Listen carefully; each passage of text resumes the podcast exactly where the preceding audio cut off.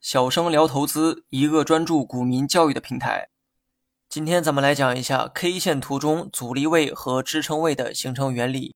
在股价运行的过程当中，任何一个位置啊都可能形成支撑或者是阻力位。而对于一个技术分析者来说，判断支撑和阻力就成了一门必修课。现实中呢，很多指标都可以用来研判支撑或者是阻力位，比如说均线、MACD、KDJ 等等等等。但是呢，别忘了哈，价格本身的运行过程中也会留下一些特殊的位置，而这些位置有可能成为支撑或者是阻力位。那么咱们先拿这个支撑位举个例子哈，至于阻力位呢，只需要反过来理解即可。K 线图走势其实呢就是股价走势，而股价出现过一个低点之后，这个低点就会成为今后的支撑位。假如说这个低点啊是十元，后期股价先冲高涨到了十二元。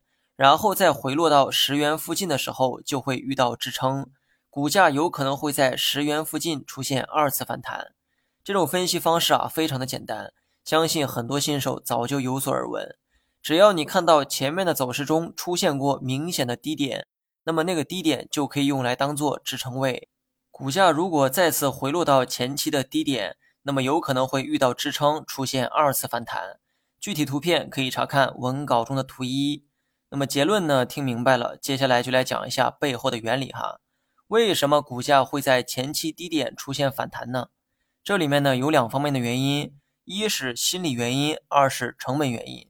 但我个人觉得，成本原因的背后还是心理原因决定的，所以我着重来讲一下心理原因。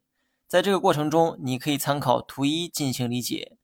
假如一只股票最近一直在下跌，如果你是多方，也就是看涨的一方。你觉得该股会在什么位置出现反弹呢？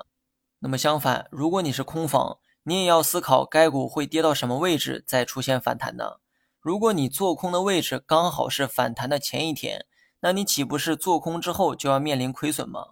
这个例子啊，说明面对股价下跌的时候，无论是空方还是多方都有判断股价拐点的需求，但判断这个东西往往需要一个参照物。只要前面有一个参照物，人们就会自觉或不自觉地进行参考，而这就是人性使然。当人们看到股价跌到前期低点的时候，心理上就会对前面的低点产生依赖，因为很多人呢都明白一个道理：历史不一定会重演，但每到与历史走势相吻合的时候，人们都会期待重演的这个过程。历史走势中，股价在十元附近出现过反弹。这也就说明多空双方在这个位置达成过共识，此时空方不再大举卖出，买方则开始大量买入。而当股价冲高回落，第二次跌回到十元附近的时候，你有理由相信多空双方会再次达成共识，因为这种走势啊有过先例，并非无中生有。而这种心理为第二次反弹奠定了基础。说到这儿呢，有些人啊可能会好奇哈。如果股价下跌的过程中，前面看不到任何低点，该怎么办？换句话说，股价正在不断的创出历史新低，目前的这个低点既是历史低点，这个时候该如何参考呢？答案是没法参考。一滴雨水从窗户上滑落，你呢没有办法预测滑落的轨迹，但是第二滴水再次滑落的时候，你有理由相信它会按照前面的轨迹滑下来。所以，当你看到某只股不断创出新低的时候，切记不要盲目的抄底。你学会了吗？